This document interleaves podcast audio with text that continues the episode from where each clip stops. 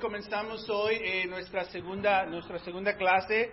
Ah, si no estuvieron aquí la primera clase, ah, esta semana vamos a poner la primera clase en el sitio de web, en el audio, pero ahorita le damos un repaso eh, rápido. Eh, si tienen sus libros, ah, ok, ténganlos afuera, vamos a leer a varios del contenido, mucho del contenido del libro. obviamente yo no soy un experto en esto, simplemente otro, otro pobre pidiendo pan, ¿no?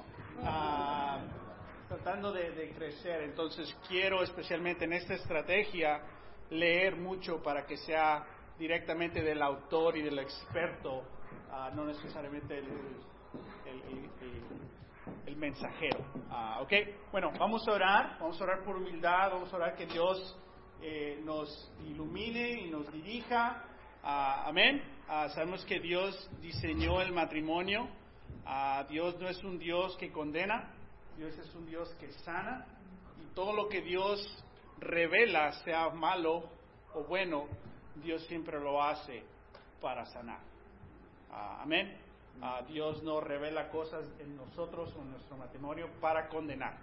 Él lo hace siempre para sanar. Amén. Oremos. Padre, gracias Gracias, Padre, que podemos invertir en la relación más importante, la relación que nos afecta más que ninguna otra relación humana, nuestro matrimonio. Sabemos, Padre, que, que cuando estamos cerca de ti, cerca los unos a los otros, nos sentimos invencibles, nos sentimos tan agradecidos. Pero la verdad es igual, Padre, cuando no estamos bien. Nada más, no hay muchas cosas que nos duelen como nos duele cuando no estamos bien con nuestro cónyuge, Señor. Ayúdanos, Señor, a acercarnos a ti, a seguir creciendo. Te agradezco por las parejas que están aquí, las parejas que no pudieron llegar eh, ah, por, otras necesidades o las que están cuidando a los niños. Te agradezco y te pido que bendigas nuestro esfuerzo y nos des la fe y la humildad para seguir creciendo y en verdad que se cumpla más y más la, la voluntad de nuestro matrimonio. Somos que tú lo has diseñado Padre, y tú lo quieres siempre proteger y liderar. Te pedimos todo esto en Jesús. Amén. Amén. Las cuatro estaciones del matrimonio. Hablamos eh, cuáles son las cosas esenciales ah, del, matrimonio, del matrimonio. Hablamos que es compromiso, unión, intimidad, propósito y complementación. Ah, la tarea de esta semana era completar el análisis de la estación matrimonial. Y si apenas recibieron el libro o, todavía van un poquito atrasados, es muy importante que lean la primera parte del libro. Es muy fácil de leer y entender, no, no, no está ah, muy profundo, que digamos, es muy claro, directo. Ah, y después de esa primera sesión pueden hacer esas 16, creo, eh, preguntas que simplemente tú le pones ahí cuál, cuál palabra se conecta más en donde está tu matrimonio ahorita, amén, y después le sumas y te dice en qué estación estás. es sumamente importante, si no lo han hecho, que lo hagan, si ya lo hicieron, muchísimas gracias, van en buen camino, uh, ok. también la tarea que lean toda la primera parte y comiencen a leer la segunda parte del libro, simplemente estrategia número uno, que es la que vamos a hablar hoy. ¿Ok? Ah, y compartir como pareja eh, el resultado del, del análisis. Ah, entonces, ah, si no han hecho eso, háganlo prioridad. especialmente a los hombres que están aquí, háganlo prioridad.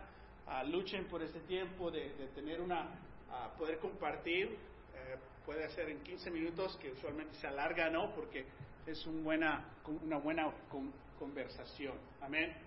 Ah, el libro también habla mucho de las eh, parejas que tal vez eh, su cónyuge está teniendo la clase, pero no quiere necesariamente participar o hacer la tarea, qué hacer, ah, o si tu ah, esposo o esposa no están aquí, eh, te anima a que tú hagas lo que tú puedas hacer. Tú, tú responde a lo que tú tienes control. y Dios bendice eso, le agrada eso, Ah, pero también el resultado de, tu transformación va a traer buen fruto en tu, en tu pareja. Ah, ¿Ok? Vamos a hacer un repaso aquí. a ¿Cómo y por qué entramos en las estaciones? Nos dice el libro que hay cambios fuera de nuestro control. desde salud hasta niños, hasta trabajo, hasta cualquier cosa. Y hay cambios que nosotros creamos por nuestras decisiones, sean buenas, sean malas, han lastimado o herido mucho al, matrimonio, ah, pero todos estos cambios externos o internos en el matrimonio nos llevan a una de las cuatro eh, estaciones. Ah, pero el libro nos dice esto, y esto es muy importante para nosotros aprender, que estos cambios exigen una respuesta. La hagas, tomes una respuesta directamente o no, es, el no tomar una respuesta es una respuesta. El ignorar es una respuesta. O si hay uno de los parejas quiere hacer un quiere hacer un cambio, pero la otra no, esa es una respuesta. Y el libro nos dice, las estaciones del matrimonio no son creadas por las dificultades de la vida. No, es que no sabes, es que acá, es que acá. No, no, eso no crea eh, la estación del matrimonio es la manera en cómo la pareja responde a esas dificultades. Entonces, nuestra respuesta es sumamente importante ah, y tenemos que ah, tomar buenas respuestas. Entonces, de ahora en adelante vamos a ver esas estrategias para tener las herramientas para poder tomar buenas respuestas como, como pareja. ¿Ok? Entonces, no se vale echarle culpa a la vida o a situaciones, es nuestra respuesta. Bueno, el libro habla de cuatro estaciones, el invierno, la primavera, el verano y el otoño, ah, y utiliza eh, los ejemplos de, lo que ocurre del clima ah, de esas cuatro estaciones para describir ah, en, qué, en qué estación estamos nosotros y cómo es el clima de, esa relación. Obviamente, un, un, lugar muy peligroso es, es el invierno. Ya de ahí ya tocó fondo el, matrimonio, ¿no? Es frío, una de las palabras claves ahí es soledad. Están juntos pero te sientes solo, no entendido. Ah, primavera es bueno, nuevos inicios, ¿no? Ah, todo, todo matrimonio comienza en la primavera. Ah, amén, cuando, cuando nos conocimos y, y a la otra persona y, y todo era nuevo. Ah, y el verano es el fruto de las buenas decisiones en la primavera, ah, básicamente. Ah, el otoño es donde vas a paso, vas en camino al, al invierno, donde ya hay cierta negligencia a tiempo, a comunicación, a planeación, a escucharnos. entonces es muy fácil llegar al otoño a, mi parecer, todo lo que estoy explicando es el libro, estos, cuando yo tengo una opinión lo voy a decir para que la miran si, si se la creen o no. para mi parecer, el otoño es el lugar más peligroso. En el invierno es obvio, ayúdanos, estamos muy mal, ah, nos quedamos juntos o no, es obvio que va a haber una decisión. En el otoño te puedes quedar por mucho tiempo, 12, 15, 20, años en el otoño, porque es fácil tener negligencia.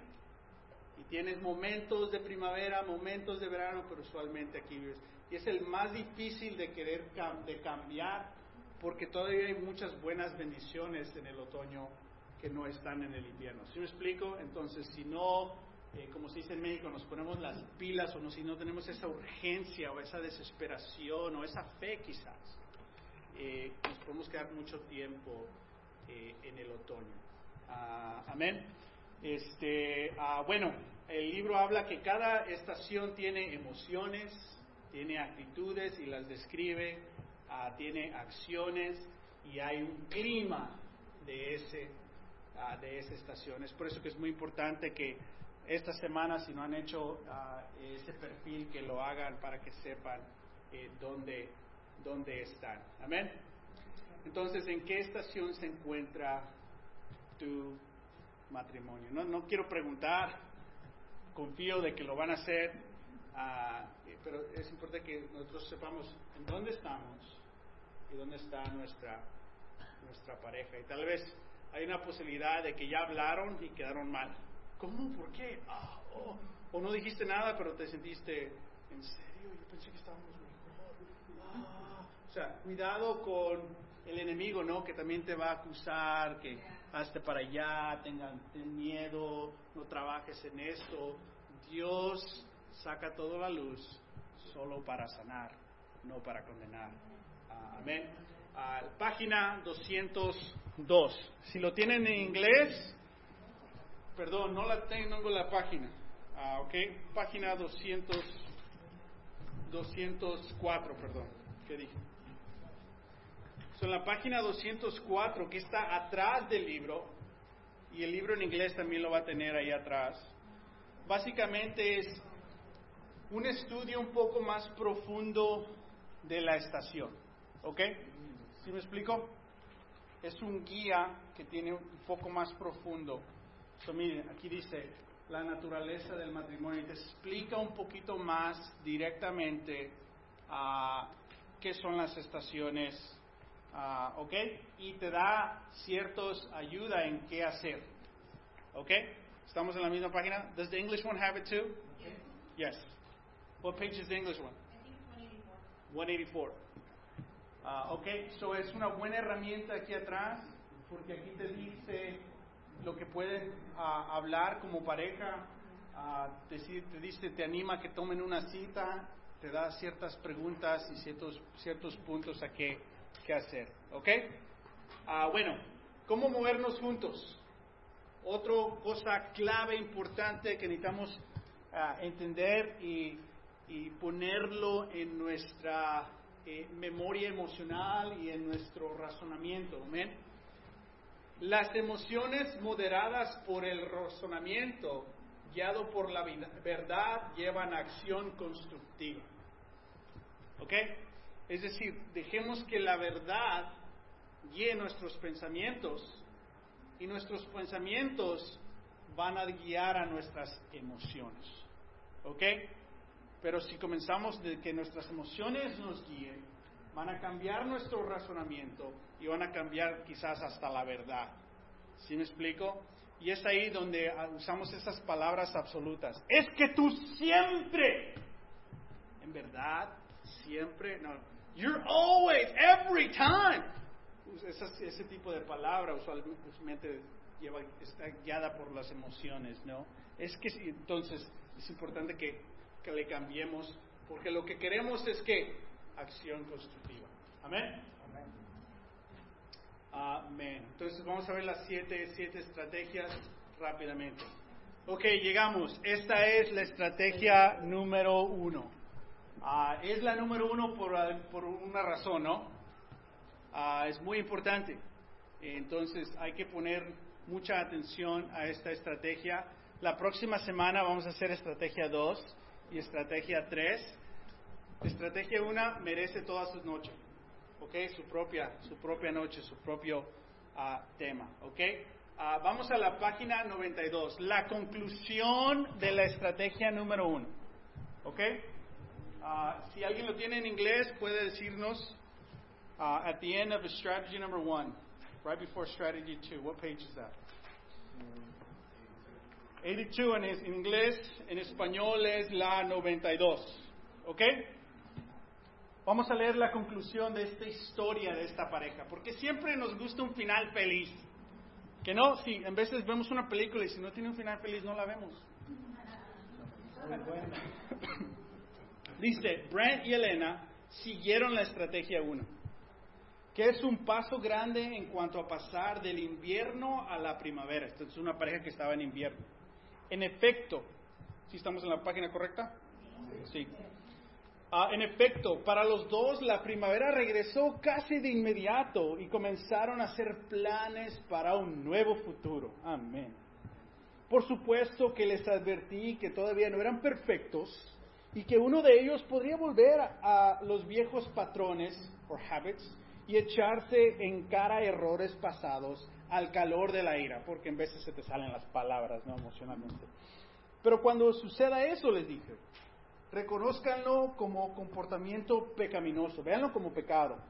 Confiésenlo a Dios y a su cónyuge tan pronto como sea posible y pidan perdón. Básicamente sean discípulos. A menudo me preguntan, ¿qué sucede si mi cónyuge no está dispuesto a seguir una estrategia tal como la de, la de tratar con, la, ah, con el pasado? Perdón. Voy a responder a esta pregunta con más detalles en la estrategia número 7. Pero quiero pero déjeme decirle brevemente que usted puede ejercer influencia con su cónyuge con su propio comportamiento. Amén.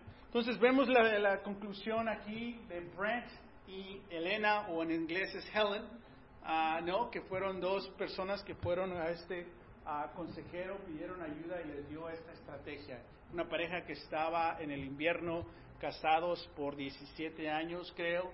Ah, entonces la conclusión después de tomar estrategia número uno a corazón, individualmente y como pareja, llegaron a salieron del invierno y comenzaron la primavera, porque era algo nuevo, una nueva actitud, nuevo tono, amén, nuevas convicciones, una nueva fe. ¿Ok? Entonces, te leo el final para tratar de convencerte lo importante que es tomar estrategia número uno. Si, si, si, estás en la primavera ahorita, necesitas estrategia número uno para que tengas un verano, porque si no tienes estrategia número uno, te vas a ir de primavera al otoño. ¿Sí me explico?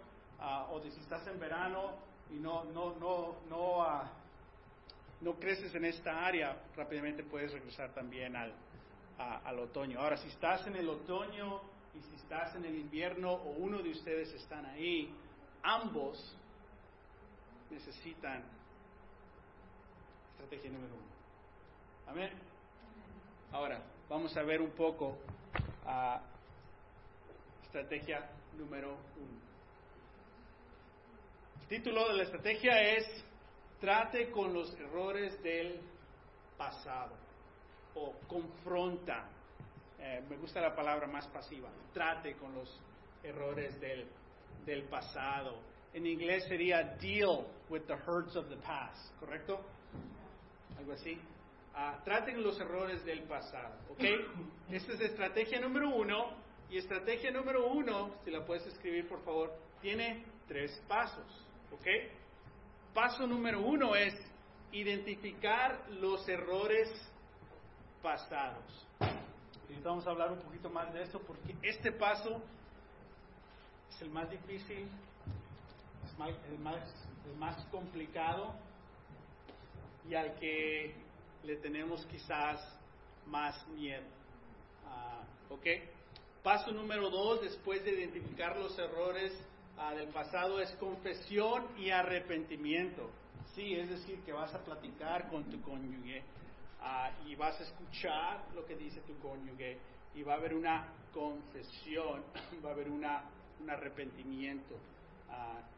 El paso número tres, ¿qué? El perdón. Todos queremos el perdón. Y la verdad es que todos queremos perdonar. En veces se nos hace difícil, en veces estamos atorados, como se dice en México, pero la raíz de nuestro corazón queremos de una u otra manera perdonar. Ahora, todos nosotros queremos esto. Y muchos de nosotros hacemos esto. Nos confesamos, hey, perdóname, disculpamos, y sabes qué, me pasé, perdón, Pero no muchos hacemos esto. Entonces podemos tener una convicción de confesión y arrepentimiento, pero si nunca hemos tomado el tiempo, y voy a decir esa palabra mucho de tiempo, de sentar y identificar los errores del pasado, las heridas del pasado, siempre vamos a estar confesando lo mismo y no va a haber un arrepentimiento profundo, no va a haber una sanación y te vas a mantener en el invierno o en el otoño. Ah, amén. Ahora, estamos de acuerdo, el escritor está de acuerdo, no es nada fácil, pero es posible. Y es aquí donde Dios es el experto. Amén. Ah, entonces vamos a recordar un poco las emociones del invierno, ya que para después ir paso por paso. unas de las emociones, ¿no? Dolor, desaliento, ahí está soledad, estas son ciertas actitudes, acciones destructivas, hay un alejamiento, frío, dureza, una amargura, ah, ¿ok? Lo positivo del invierno, a los que buscan ayuda la encuentran. Ah, Dios tiene el poder de restaurar, Cristo es el ejemplo eh, perfecto. La primavera hay un entusiasmo, hay un gozo, una esperanza. Eh, para los que están en el invierno o en el otoño y si hacen toda la estrategia número uno, esto les espera. Ah, amén. el aspecto negativo a lo de la primavera, hay irritaciones que surgen sin anunciarse en formas inesperadas y si no las tratas or deal with them, pueden crecer ahí se te llevan al otoño. Okay. Ah, en el verano hay cierta madurez, ya ha habido ciertos logros, hay frutos de lo que invertiste en, ah, en la primavera, ah, hay edificación, hay apoyo, hay comprensión. La clave aquí creo es confianza. y muchas veces llegan a la confianza porque ya tuvieron una experiencia como estrategia número uno que vamos a ver. ¿Sí me explico? El aspecto negativo de la primavera, puede haber conflictos no resueltos debajo de la superficie.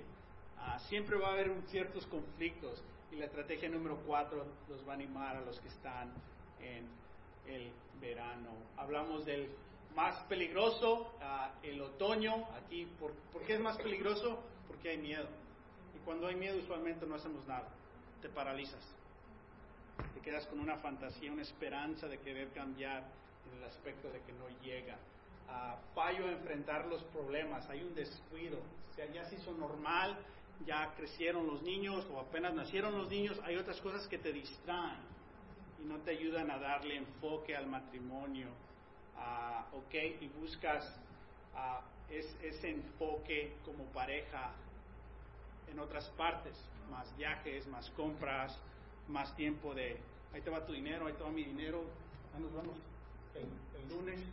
Ah, si explico, donde no estoy diciendo que eso es malo, pero puede ser un hábito donde estamos más felices a la distancia, porque si hay mucha conexión, hay conflicto, ah, y ese es el clima más, más peligroso, de acuerdo al ministro.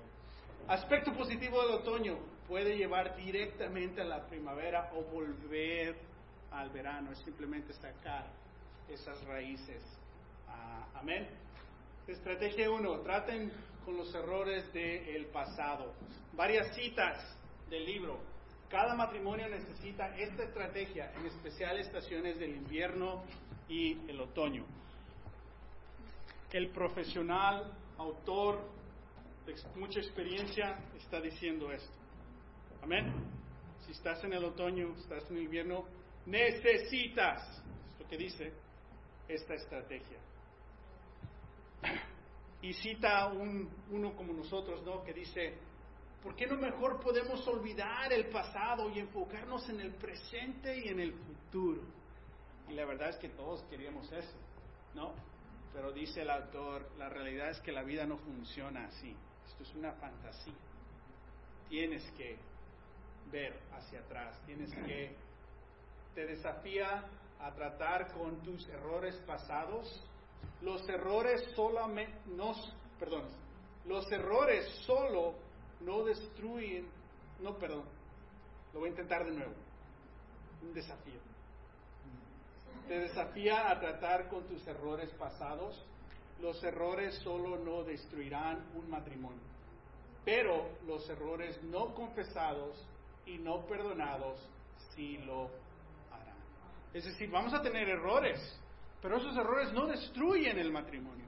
Lo que destruye el matrimonio es cuando no confesamos y no perdonamos esos errores. ¿Quién de aquí ha cometido un error en el matrimonio? Todos, va. Pero estamos aquí tratando de aprender. No son los errores los que destruyen, es nuestra respuesta, ¿no? Lo está diciendo lo mismo en otra, en otra manera. ¿Ok? Ahora, otra cita. El proceso de identificar errores pasados requiere qué? Tiempo y esfuerzo. Algo que me animó mucho y me retó es el libro, es el énfasis de escribir en un papel. Es like, wow, interesante. El énfasis de tomar tiempo y escribir en un papel. Tiempo y esfuerzo. También puede ser doloroso. Sin embargo, no podemos lidiar con los errores del pasado hasta que no sepamos cuáles son. Muchas veces no sabemos cuáles son los errores. ¿Que no?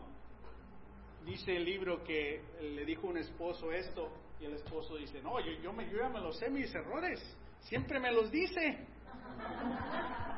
Y le dice el consejero, la verdad es que simplemente te está diciendo un 30% de tus errores. Si en verdad quieres saber, hay más. Y ya no dijo nada el Señor, ¿verdad? Pero muchas veces queremos arreglar ¿no? nuestro matrimonio, queremos fortalecer, queremos en veces hasta perdonar, pero no sabemos perdonar si no sabemos cuál ha sido el, el error. Amén. Para los hombres, o sea, si no nos dices específicamente lo que es, qué hicimos, en veces como que... Así le hacemos.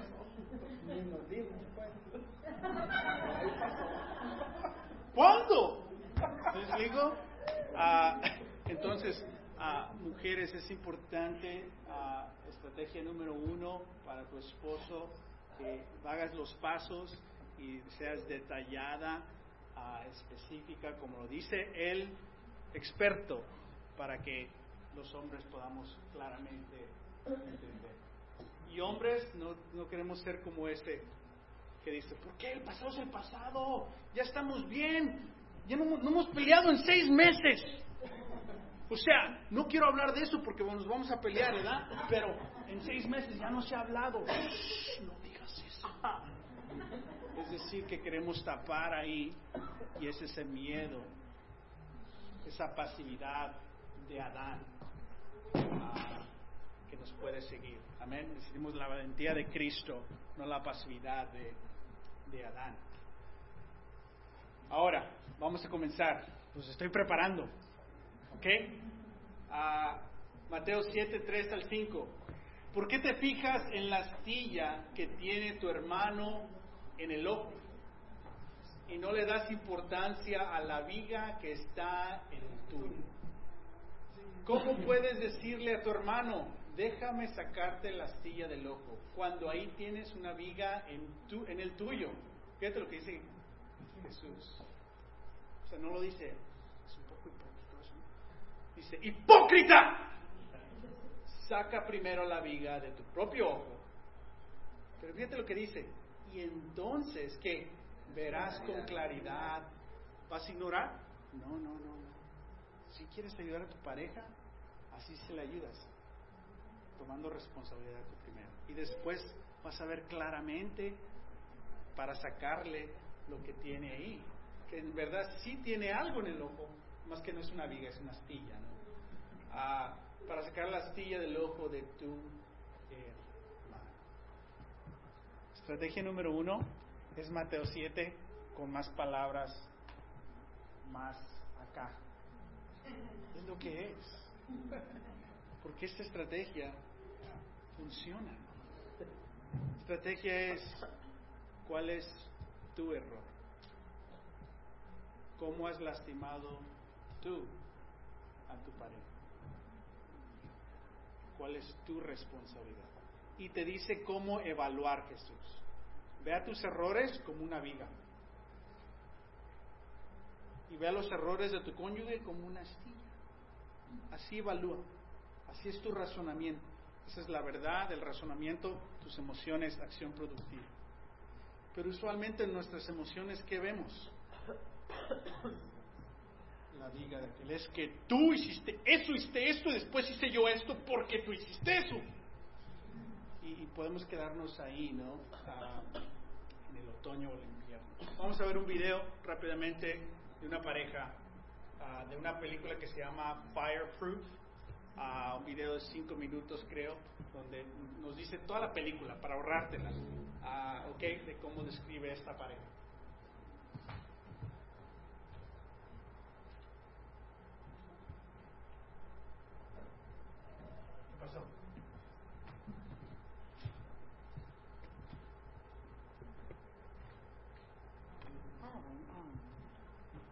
¿Qué? Yo. ¿Quién lava la ropa? Yo. ¿Quién...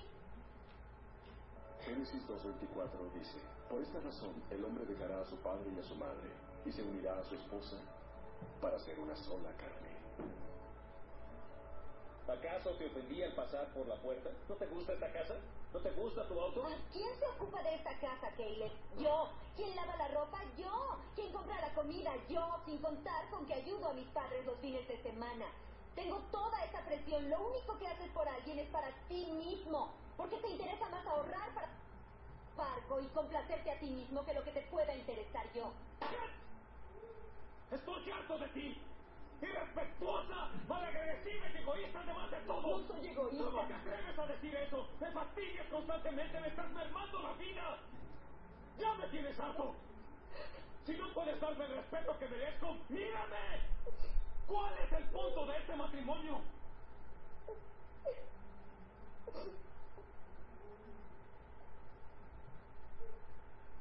Yo no quiero. No quiero esto. Si eso quieres, pues por mí está bien.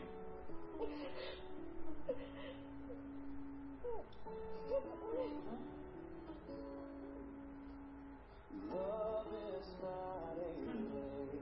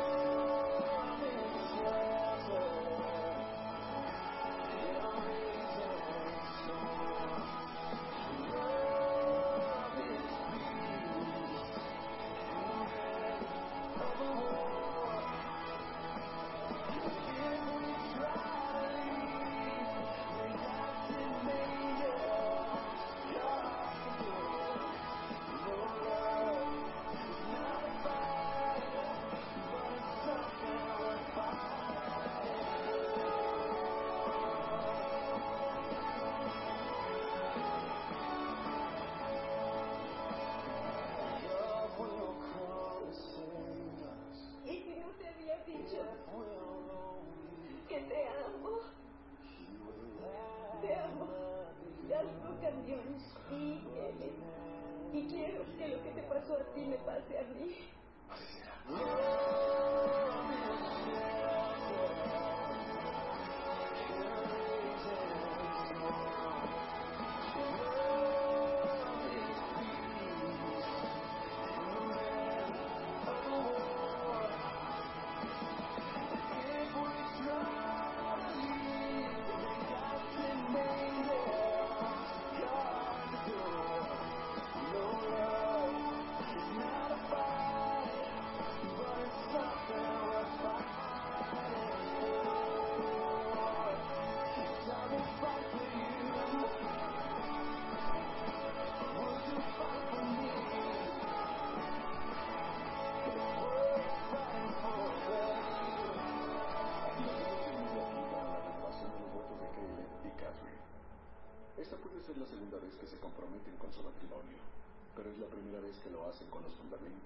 La fe en el amor de Cristo.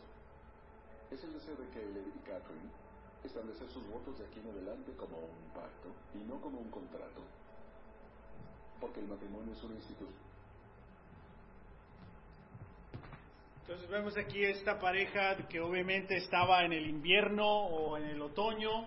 Ah, él recapacita un poco y piensa que va a ser fácil restaurar y salvar su matrimonio y es un poco más, eh, más complicado. Hay tantas heridas eh, en ella a través de tantos años que obviamente ella eh, necesitó ser- ver esa perseverancia eh, de su cónyuge y ya después ambos llegan a, reconocer sus errores, a, a confesarlos y arrepentirse y a perdonarse.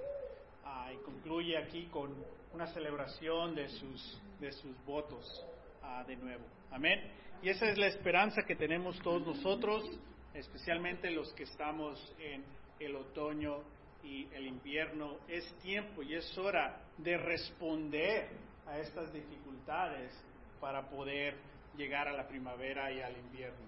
Ah, ok, entonces vamos a ver ah, esta estrategia ah, de nuevo. Eh, trate con los errores del pasado. Esa es la estrategia número uno. Paso número uno de esta estrategia es identificar los errores del pasado, confesión y arrepentimiento y el perdón. Ahora vamos a verlo detalladamente. El paso número uno tiene cuatro secciones. ¿Ok? Vamos a la estrategia número uno de nuestro libro. Vamos a estar aquí en la página 78, la estrategia número uno, strategy number one, whatever page that is, somebody. ok. Ok. 68 en inglés, 78 en español. Ah, comienza. Todas las parejas casadas deben entender esta estrategia. Todas. Pero las que se encuentran en el otoño o el invierno de su matrimonio deberán pasar más tiempo, ahí está, aquí, identificando y procesando sus errores pasados. Tal vez el resto de la sesión te la pasas tú trabajando en estrategia número uno, aunque sigues aprendiendo las demás. Ah, amén. Y tal vez ves una estrategia más fácil. No te mientas a ti mismo si necesitas la estrategia número uno más que las otras. Vamos a la siguiente página. página 81. Paso número 1A. Si estamos en la misma página, paso número 1 hay 1A. ¿ok? So este es el página 81, 1A. Dice, esto es lo que le aconseja a esta mujer. Después de ver que están en el otoño o en el invierno, dice, toma tu Biblia, ¿ok? Un cuaderno y un lápiz o lapicero. Estamos ahí en medio de la página. Y quiero que oren una oración muy bíblica. Es una oración de David que se encuentra en el Salmo 139, versículo 23 al 24. Como sabe, David tuvo muchos fracasos en su vida. Esta es su oración. Vamos a leer esta escritura en Salmo 139, versículo 23 al 24. La puedes apuntar y leer después. Dice, Examíname, oh Dios, y sondea mi corazón. Ponme a prueba y sondea mis pensamientos. Fíjate si voy por mal camino y guíame por el camino eterno. En inglés dice, Search me, God, and know my heart. This is a very intense prayer. It says, Test me and know my anxious thoughts. See if there's any offensive way in me and lead me in the way of everlasting. ¿Qué le está diciendo David? Examíname, enséñame mis pecados, enséñame mis errores.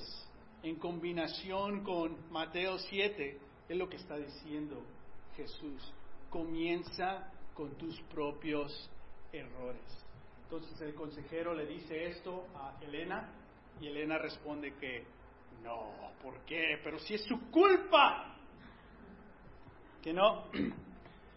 Dice el consejero, pídele a Dios que, le muestre, que te muestre formas y tiempos específicos en los cuales usted ha fallado con Brett en los últimos 17 años. Imagínate si estás en el consejero y te dice, examina tus pecados de los últimos 17 años.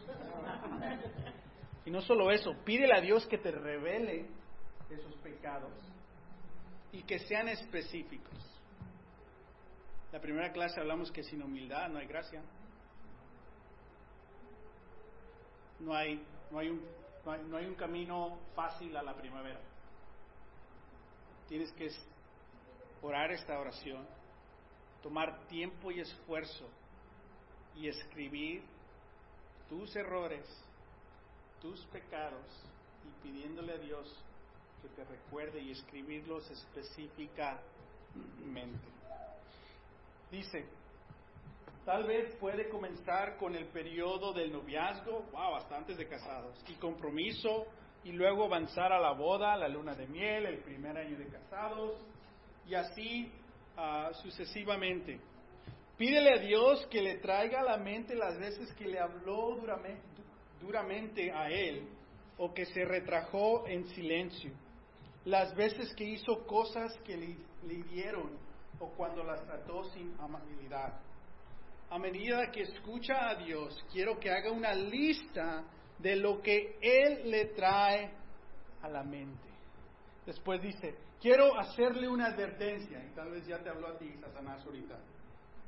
Y es que Satanás también tratará de hablar en tu mente. Su mensaje será algo parecido a, a esto. Bueno, es cierto que no fuiste amable, pero eso fue por la- la- la- lo que Brent te hizo. No es culpa tuya, eso no cuenta. Satanás no quiere que usted sea honesta. Él quiere que culpe a otros por tu propio comportamiento pecaminoso. Recuerde, Adán y Eva escucharon a la voz de Satanás, Adán culpó a Eva y Eva culpó a la serpiente. Si vamos a tratar con errores del pasado, debemos identificarlos y estar dispuestos a aceptar la responsabilidad por nuestro propio comportamiento erróneo. Para identificar los errores del pasado, 1A es escribir, leer, orar, tomar tiempo.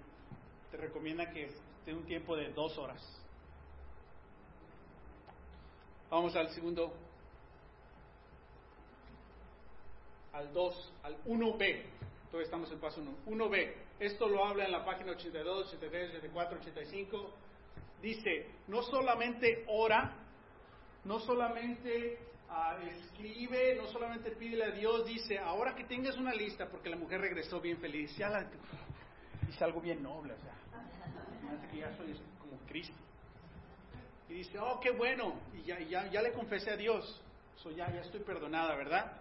Dice, no, todavía no. Es interesante lo que dice este.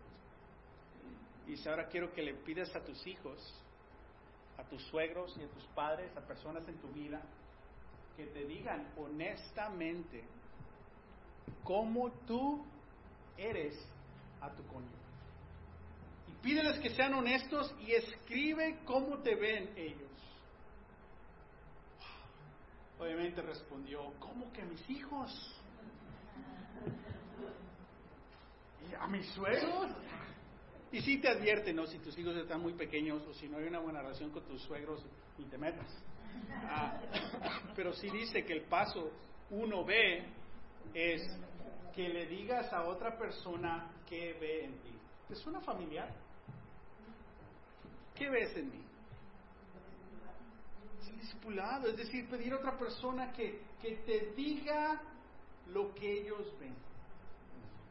Y ves cómo uno se puede mantener en el otoño cuando no acepta, cuando alguien le dice algo sobre algo o le cuesta. En una semana hablo contigo ahorita. Amén, en veces cuesta tiempo, ¿no? Queremos ser un poco más espirituales y madurar más rápido y aceptar, ¿no? Diferenciar entre verdad y emociones y escuchar y es Dios o no. Queremos ser más más rápido, en veces nos damos más tiempo, pero es lo que dice el consejero. Es decir, esta mujer escribió y le pidió a Dios, es decir, Dios mismo le dijo y escribió, y el consejero dice, es que todavía no es todo. Porque no solo te va a decir Dios, te van a decir las personas en tu vida. Y creo que quiero que tú vayas y les pidas a ellos, ¿qué ves? Se siente con sus hijos y le dice, ¿cómo peco en contra de tu papá? Dime honestamente, ¿qué digo, qué hago, qué ha hecho? Dime, estoy tratando de trabajar en mi matrimonio. Oh, entonces te va a decir el hijo, ¿no? Otras amistades, estoy tratando de cambiar mi matrimonio. ¿Qué, qué ves? Ahora, ¿ya ves por qué en el otoño número uno es miedo? No quiero que me digan, porque ¿cómo van a ver?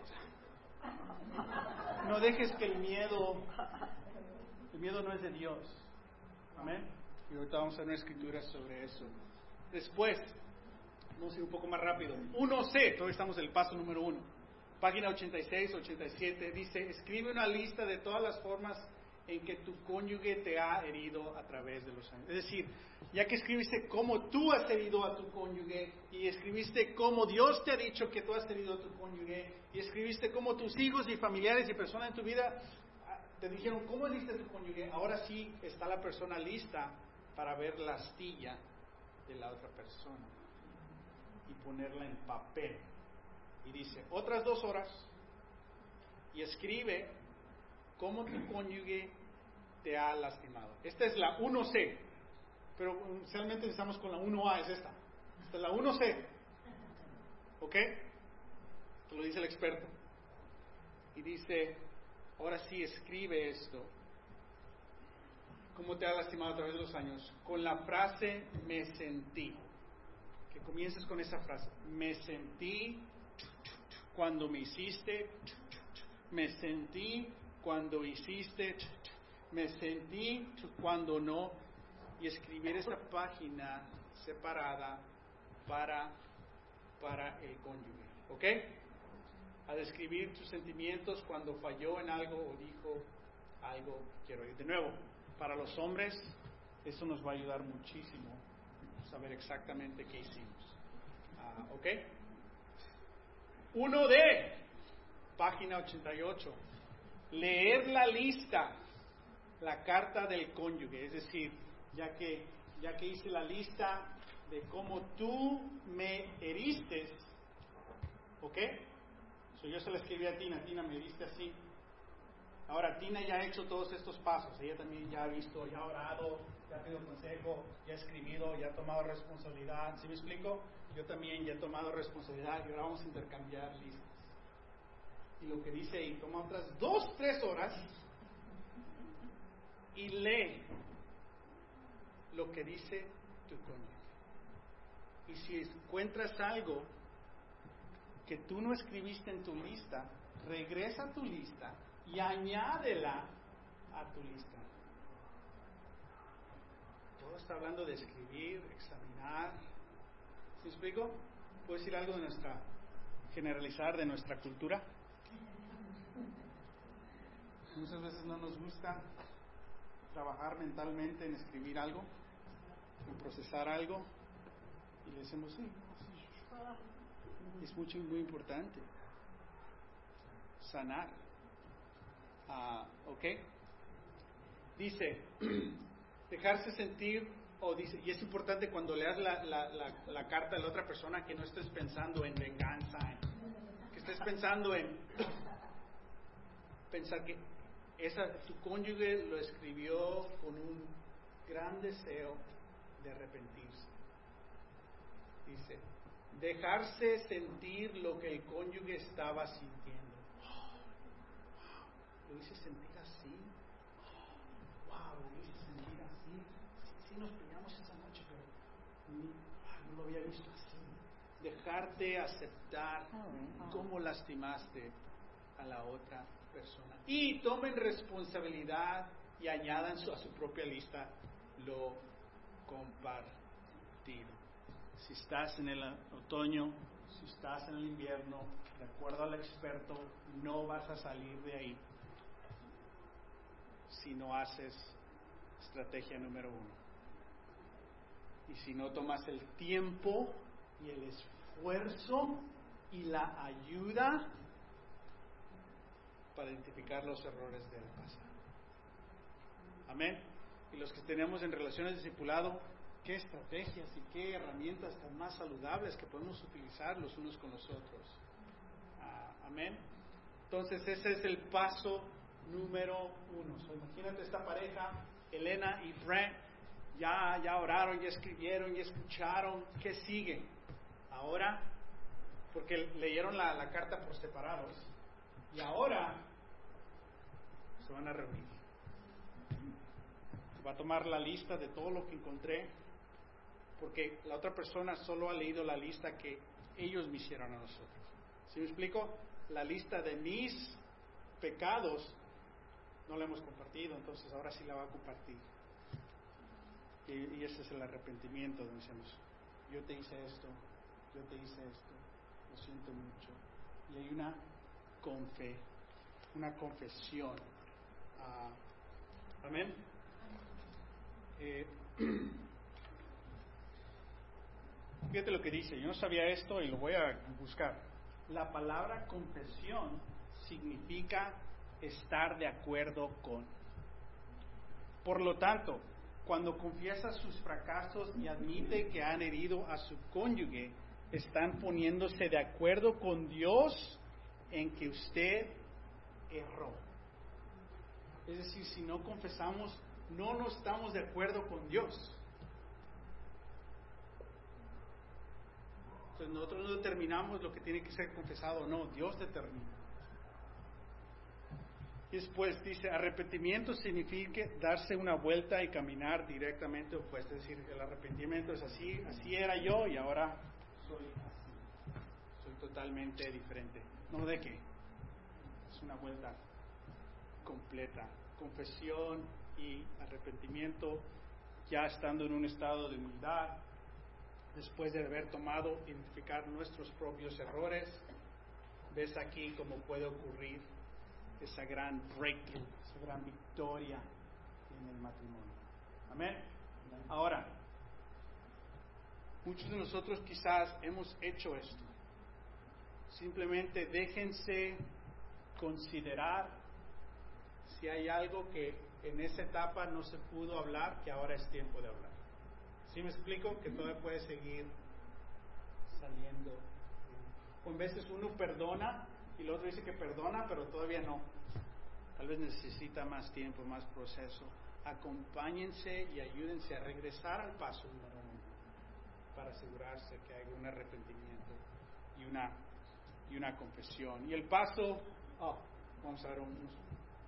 A página 88 ah, de la confesión dice confesar y arrepentirse con Dios y con uno al otro. Lo que dice es, ve, lee Salmo 51, donde David confiesa y se arrepiente, ¿no? Es un salmo muy, muy poderoso, es después de que David había cometido adulterio y después de que David había asesinado a su mejor amigo, que era el esposo con la mujer que cometió adulterio.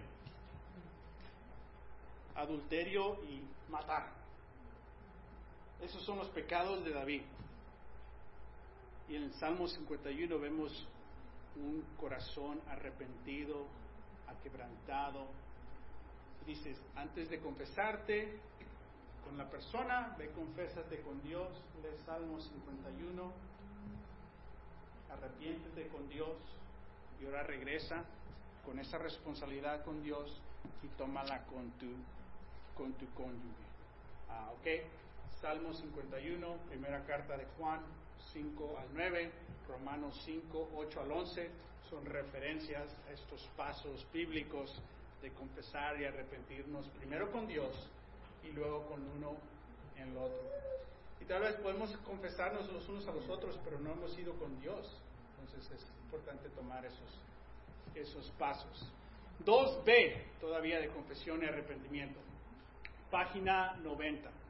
Y esto es muy importante.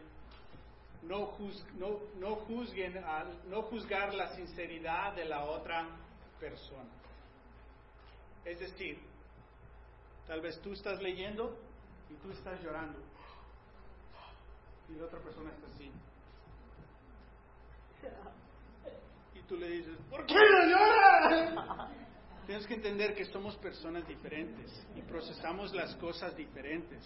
Si me explico, yo sí me estoy arrepintiendo y tú no. O sea, ya, regrésate al paso número. Si me explico, que tenemos que entender que si, si en verdad tomamos estos pasos con la ayuda de otras personas, con Dios, llegamos al punto del perdón, es donde ya no hay una duda, ya estamos seguros, vamos a escucharnos y no vamos a juzgar lo exterior. Vamos a decidir recibir las palabras de su cónyuge con una expresión sincera y como disculpa. No nos vamos a decir otra historia después. Vamos a aceptar y en verdad perdonar. Expresen la intención que, Dios, que con Dios espera en su futuro. Expresarse, vamos a ser diferente. Hay un cierto pacto de nuevo, ¿no? La primavera, vamos a hacer esto diferente. Cuando esto ocurra de nuevo, vamos a hablarnos por primera vez. O tú, Tina, you gotta call, you gotta call Jimena, you know, because I'm calling Sergio. Mi esposa y yo hicimos un pacto desde hace años, después de pasar un año en el invierno, que no se lo recomiendo para nada. ¿Cuál invierno? Era un infierno, pero bueno. Hicimos ese pacto de que si ella me ve mal, llámale a alguien que está en mi vida, que hable conmigo. Porque cuando yo vea que estés mal, hablado con mi esposa, o sea, todavía me sigue faltando el respeto. Y nos teníamos discipulado donde yo estaba diciéndole a, a la pareja que en ese tiempo eran los Stevenses, no es que ya Tina me dijo esto, Tina me dijo esto, y Tina como que, ¿cuándo? Al punto que yo tenía que pararme y tenía que decirlo como Tina, What are you Actuarlo. Y en verdad Tina no veía que ella estaba siendo así de fuerte. ¿Sí me explico? Porque en su, en su carácter eso era normal. En mi carácter eso era falta de respeto. ¿Sí, me explico? Era totalmente diferente y tuvimos que actuar, pero sin esa persona, sin, sin estos pasos, sin saber estos pasos, fueron los pasos que nos recomendaron, ¿no? Son bíblicos. Podemos salir, comenzar, comenzar de nuevo y ella teniendo la confianza eh, de poder decirle, y yo ahí bien apenado de que, bueno, Martín dijo que no iba a comprar nada en la tarjeta de crédito y bueno, gastó otra vez y esto, esto, y Martín dijo y, no lo ha hecho y ahí está el carro, no le ha cambiado el aceite y, y estoy frustrada. Y usualmente llegaba Tina a nuestro tiempo discipulado con una lista. Y ya llegaba yo ahí, dale, dale. No, no te creas. Pero me encanta porque me, me, ayudó a ser el hombre que yo quería ser. ¿Sí me explico? Con humildad, con respeto. Y ella me decía de antemano, quiero hablar de esto. Ok, tienes la libertad porque confiamos. Cuando no hay confianza, no llegas al, al verano. Y lo triste es cuando estás en la iglesia y no confías. ¿A dónde te vas? So, ¿Cómo podemos restaurar la confianza si se ha herido? Amén. La iglesia no es inocente tampoco, ¿verdad? Y muchas veces hemos hecho discipulado de una manera fría, distanciada o no bíblica. Es importante que como iglesia seamos más bíblicos en nuestras relaciones de los unos a los otros. Ah, amén. Espero que nadie aquí esté en la iglesia sin confiar en las relaciones. Si estás ahí, ¿cómo te podemos ayudar? ¿Qué se te hizo? Hay que restaurar eso, hay que arreglar eso. Tal vez no eres responsable, si se te lastimó, hay que reconocer ese error. Amén, hay que ser el paso número uno como iglesia para arreglar eso. Amén. Ah, bueno, y después llega el perdón. Después de mucho tiempo, después de mucho esfuerzo. Ah, entonces, el perdón. En la página 90, 3a dice, perdón, dice, el perdón es la respuesta cristiana a la confesión y el arrepentimiento. Y ya puedes estar en este punto donde la otra persona todavía no te puede perdonar. Pero si ya llegaste a ese tiempo, a ese, a ese nivel, después de la ayuda de los que has escribido, hay manera de ayudarte con ese equipo que ya has formado. ¿Sí me explico? Y tal vez una de las personas del cónyuge necesita más tiempo o más ayuda para poder perdonar. Pero no debe haber ningún resentimiento entre, entre nosotros.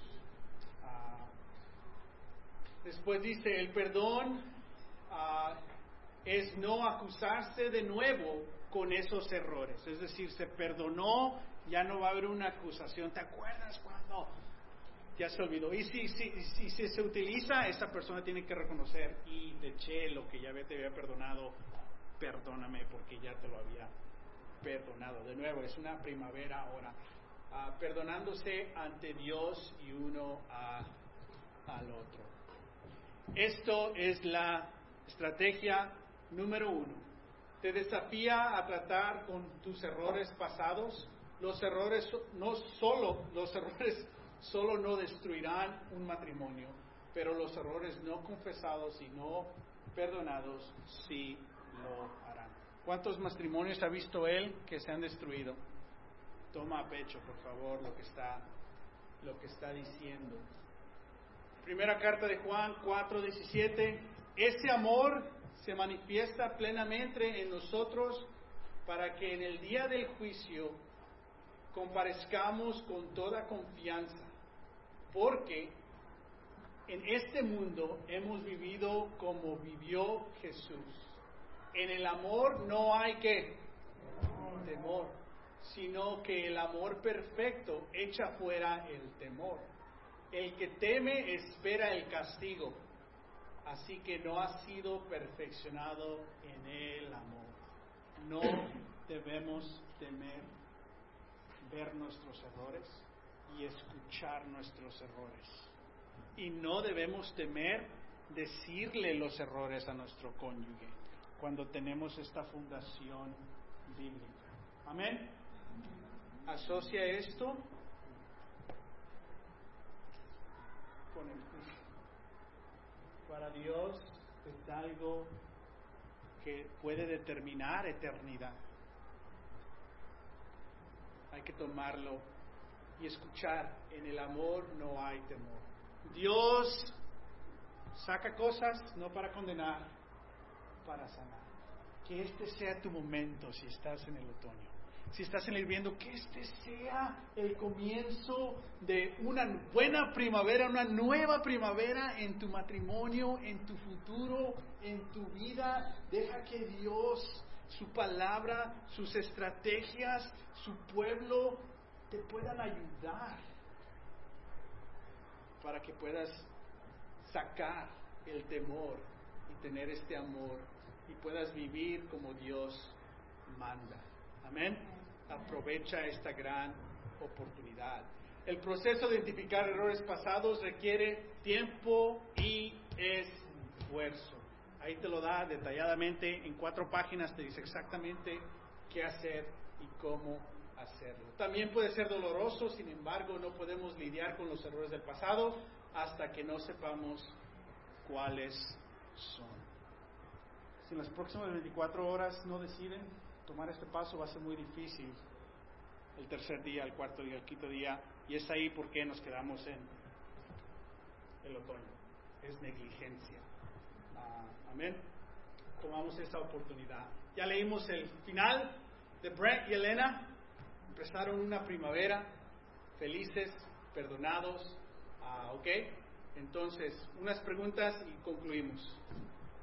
¿Por qué es tan importante tratar con asuntos del pasado antes de avanzar? ¿Alguna respuesta rápidamente? ¿Por qué es tan importante tratar con asuntos del pasado antes de avanzar? No nos permite ver. No nos permite ver, estamos a ciegas, ¿no? Vamos ciegos tratando de avanzar. ¿Alguien más? esta oportunidad de, de quitarse uno de la armadura. Lo que en verdad duele es tu herida, no necesariamente la otra persona, eso, sacar esas cosas. Ah, ok, perfecto. ¿Cuáles podrían ser algunas consecuencias de no tratar con esos asuntos? ¿Cuál es la consecuencia si no ves tus errores? ¿Ah? Regresar. Regresar, ahí te quedas. ¿Qué más? ¿Sabes? Para las personas, rencor, ya vimos una escritura, no solo rencor con la persona, pero ese rencor te puede llegar con Dios. Yo fui a la iglesia y oré y no me cambiaste. No decimos eso, pero afecta nuestra fe. No, pues Dios no me ayudó, o sea, porque no seguimos los pasos bíblicos. Si aventamos una oración ahí sin saber la voluntad eh, de Dios. ¿Cuáles de los tres pasos de la estrategia 1 se te hace personalmente más difícil y por qué? Identificar los errores, confesión y arrepentimiento o el perdón. ¿Cuál de estos tres se te hace personalmente más difícil y por qué? identificar los errores porque ah, tengo que reconocer mis errores, lo que yo he hecho, ¿Qué? porque es más fácil ver los errores de mi pareja. Hay un hábito de ver los de la pareja, no necesariamente una convicción de ver los propios. Identifying the errors because it takes time. I don't want to. I I don't know. I don't um always want to identify my errors because they make me look bad. And I don't want to take responsibility. And it takes time to go. Toma mucho tiempo, mucho esfuerzo, mejor algo fácil, ¿no? Una más. Connie. Ah, para mí arrepentimiento porque como estaba hablando con mi esposo a veces divertimos, quiero cambiar, quiero cambiar y no lo hacemos. Y para mí el arrepentimiento es que realmente estás tratando de cambiar, como dice la definición, darte la vuelta y ver dónde tienes que hacer Ya. Y lo que recomienda para el arrepentimiento, y gracias por eso, es de ir con Dios y quedarte con Dios hasta que te arrepientas con Dios y después venir y arrepentirte con que de nuevo es tiempo y, y esfuerzo. Ah, amén. Ah, entonces, su decisión. Sabemos que eh, el matrimonio requiere compromiso, unión, intimidad, propósito, complementación. Ah, ¿Necesitas hacer al 100% estrategia número uno? ¿Sí o no? Al 100%, y ahí está. Ahora, como ministros estamos totalmente disponibles a ayudar ah, en lo que podamos. Amén. Hemos hecho estas estrategias ah, sin saber estas estrategias. Ah, ya sabes de dónde vienen, ¿no? Cuando me las, nos las enseñaron con ciertas parejas y hemos visto una transformación cuando hay algo hay algo escrito. Entonces, si necesitan más ayuda, estamos disponibles. Si no se sienten muy cómodos con la pareja que tienen relación discipulado, eh, encuentren a alguien más, pero com- com- com- comprométanse para eso. Ah, estudia página 223 que está atrás y esas escrituras. Es decir, esta página 223 te dice más, ah, más points ah, para cómo manejar la estrategia número uno. ¿Ok? Y hay muchas escrituras ahí que te puedan animar. Sugerencia. Dile a pareja o persona de contabilidad. Dile a alguien, mi sugerencia es que le digas a alguien esta noche que nosotros estamos en el otoño, necesitamos hacer el estrategia número uno al 100%. Ah, mi esposo no quiere que te diga, pero te voy a decir. Si yo explico, si hay confianza, si no hay confianza, no. O mi esposa dice que estamos en la primavera, no sé qué está pensando, pero qué bueno. La verdad es que yo estoy, eh, yo estoy en el otoño. Ah, ayuda, si yo explico. Ah, ah, y por último, la tarea, ¿ok? a completar el análisis de la estación matrimonial si no lo han hecho, ¿ok? Lean por favor la estrategia número 2 y la estrategia número 3 de la próxima eh, semana ah, y compartan con su pareja el resultado del análisis, ah, ¿ok? Ah, confío que amamos a Dios, confío que amamos uno a los otros y queremos mejorar en nuestro matrimonio y confío que van a tener la humildad si necesitan la ayuda de pedirla. Amén. Parte de la responsabilidad, por eso sienten esta urgencia, es no quiero que alguien en una iglesia pequeña se pierda. Ah, amén. Que, que nuestros matrimonios crezcan. Dios se lo merece, ustedes se lo merecen, sus hijos se lo merecen. Ah, amén. Vamos a orar y concluimos nuestra sesión de hoy. Padre, te damos gracias que tu verdad duele pero no peca. Ah, gracias Padre por tu amor, gracias por la dirección de tu palabra. Padre, que por mucho tiempo vivimos una vida eh, donde estábamos a ciegas, buscándote. Ah, Padre, muchas veces estábamos hasta adivinando lo que tú, lo que pensábamos que tú querías de nuestras vidas. Ah, muchas veces empezamos a crear nuestra propia religión sin, sin querer queriendo, Ah, pero gracias que a través de tu palabra podemos conocerte, conocer tu voluntad ah, directamente y podemos tener esa confianza de que tú nos amas, de que tú nos quieres sanar, nos quieres fortalecer, nos quieres madurar, Ah, Padre, nos quieres restaurar. Gracias, Señor. Ayúdanos a, a aferrarnos a eso y a poder crecer y crecer en nuestro amor por ti, en nuestro amor por los unos a los otros, Padre, y en nuestra fidelidad. Ayúdanos, Padre, a aceptar tu amor, ah, Padre, a rechazar el miedo y a poder tomar los pasos de la estrategia número uno. Ayúdanos, Padre, a identificar nuestros errores. Ah, Señor, ayúdanos a tomarlos en serio, a, a hacer el esfuerzo, a confesarlos, a arrepentirnos y a poder perdonar a nuestro cónyuge.